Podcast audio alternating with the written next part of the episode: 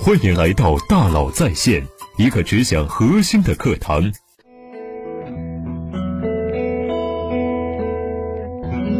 你好，欢迎来到大佬在线。前几日我听到了五个故事，通过自己的思考呢，我想分享给管理者五条建议。下面呢，我来一个一个说，期待呢能给你一些帮助。第一个，关于对手的故事。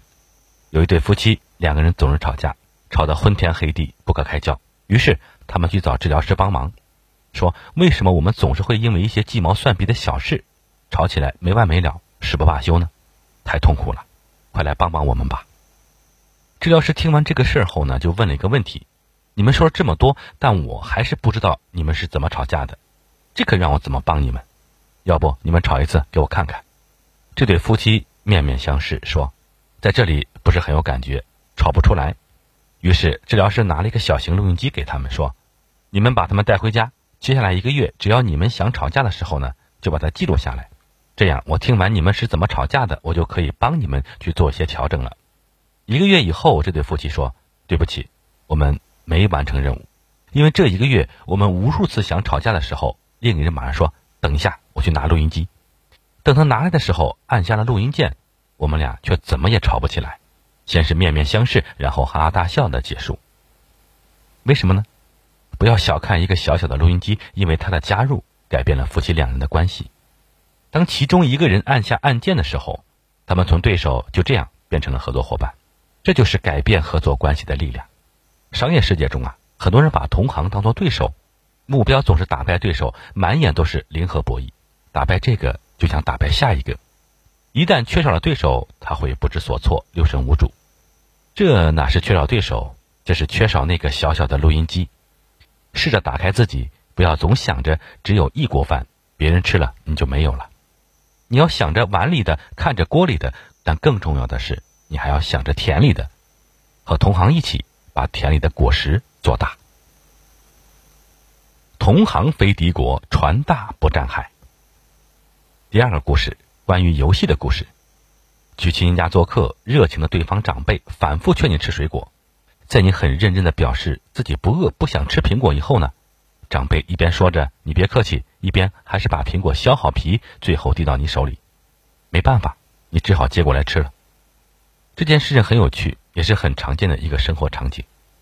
如果这个时候有人问你，明明你不想吃苹果，最后怎么还是吃了？你可能会说：“人在江湖，身不由己。”为什么会这样呢？李松蔚老师指出啊，这是因为啊，只要你迈入对方的家门，不知不觉你们就开始了一场游戏。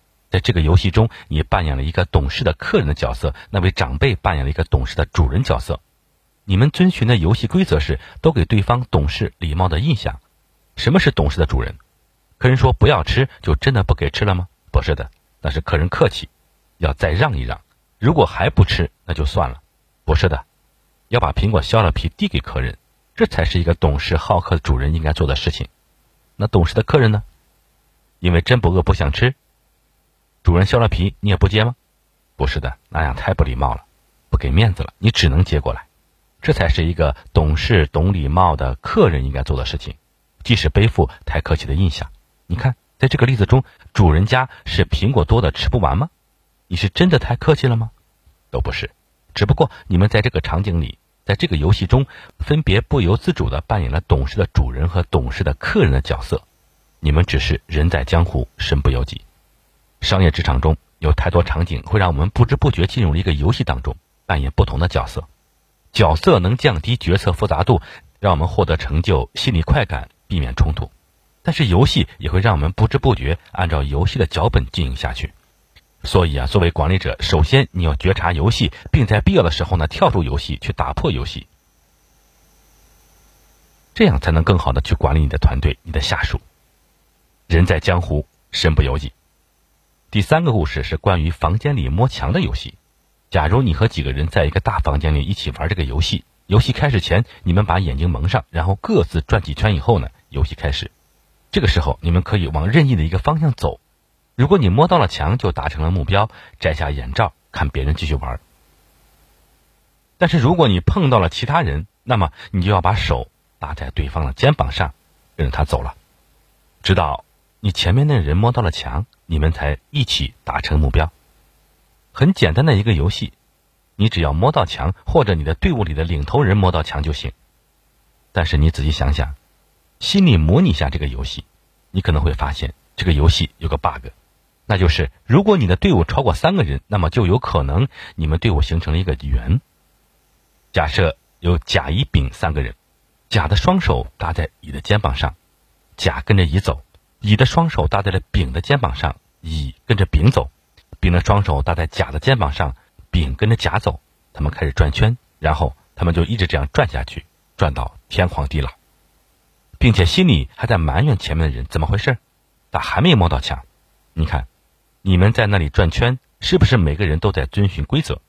所有人都没有犯错，都在做正确的事，但是结果却错了。商业世界里，我们也会经常遇到这样的事：明明你做对了所有的事，但是结果还是以失败告终。就比如你在研究产品战略、组织战略，有人对你说：“研究什么战略？战略都是那些成功人士对自己过去路径的总结和美化。”你看，我哪有什么战略？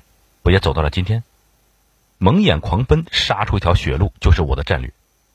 你怎么回答？你可以说你的成功撒了谎，以终为始才能大概率成功。我祝福你，但是你的成功不能复制到别的公司。你屡战屡败，屡败屡战，你做对了所有事情，却依然错失成池。有人劝你，你还不如什么都不做呢。我劝你踏踏实做人，早点安稳工作得了。你怎么回答呢？你可以说我的不幸撒了谎。我相信正确的事情只有重复做才能成功。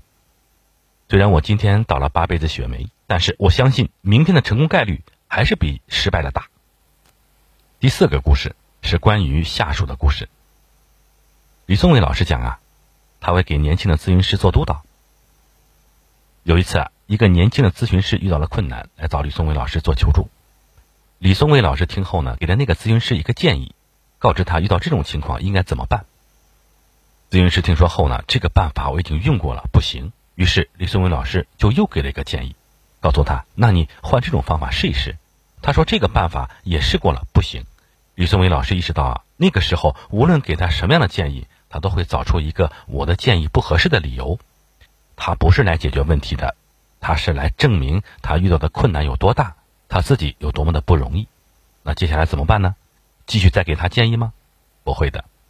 李松蔚老师直接两手一摊，对他说：“如果这样，那我也没办法了。”这个时候，那位咨询师先是一愣，然后说：“老师，你别这么快放弃，你肯定有办法的，你再帮我想想。”李松蔚老师说：“我真的没办法了，办法刚才都说了，你也试了，都不行，无效的。”这个时候，那位咨询师说：“也不是完全无效，其实也是有点效果的。”然后开始主动想办法来问李松伟老师，看看这样行不行。这个时候，你看，这位咨询师已经从证明自己多么不容易，变成了面对问题开始找解决方案了。听完李松伟老师和他带的年轻咨询师的故事，我不禁想起了我那位朋友的领导老华，还是那个故事。他写了一份很重要的报告，需要老华审核，写好一版发给老华。过了不久，收到老华提的很多意见，但是只字不改，他只能根据意见继续改，再发给他。然后又收到他提的很多意见。但是还是只字不改，他咬咬牙继续改，就这样来来回回，为了一份报告，他们两个人在办公室一直改，一直改，最后改到了第二天早上七点才通过。在这两个故事里呀，李松蔚老师和老华面对不成熟的下属，用了不同的方法帮助下属独立成长。也许有人觉得李松蔚老师是不负责任，向你请教，你怎么可以两手一摊呢？但如果我是那位咨询师，我会非常感谢李松蔚老师，感谢他帮助我成长。就像也许有人会觉得老华也是有病，他明明可以自己改完然后回家，可是他却花了整整一夜，眼睁睁看着他把事情做砸。但是他却充满了感激。他每一次做砸之后，老华提的建议、付出的时间都是对他的投资，让他积少成多，慢慢成长。感谢李松蔚老师，也感谢老华。第五个故事是送给职场新人的故事。李松伟老师说，他在清华大学任教的时候啊，让同学分组去做些项目，最终提交报告给他。但是有一个小组过了截止日期才提交报告，于是他就给这个小组同学扣了分。这个时候呢，其中一个组员就来找李松伟老师理论来了。他说：“老师，你这样不公平，我已经很早就把我负责的那部分给了组长，是组长整合完之后太迟了，我又没错，明明是组长错了，为什么要扣我的分呢？”听起来似乎很有道理，但李松伟老师最终还是扣了他的分。为什么？小孩子才讲对错，成年人做的事不是抱怨，而是和团队一起去解决最终问题。在成年人的世界里，一个团队没有按时交报告，那么是这个团队整体的责任，一荣即荣，一损即损。所以李松伟老师还是扣了他的分。这样，在以后的小组项目中，如果组长在耽误时间，他就会去提醒、催促组长。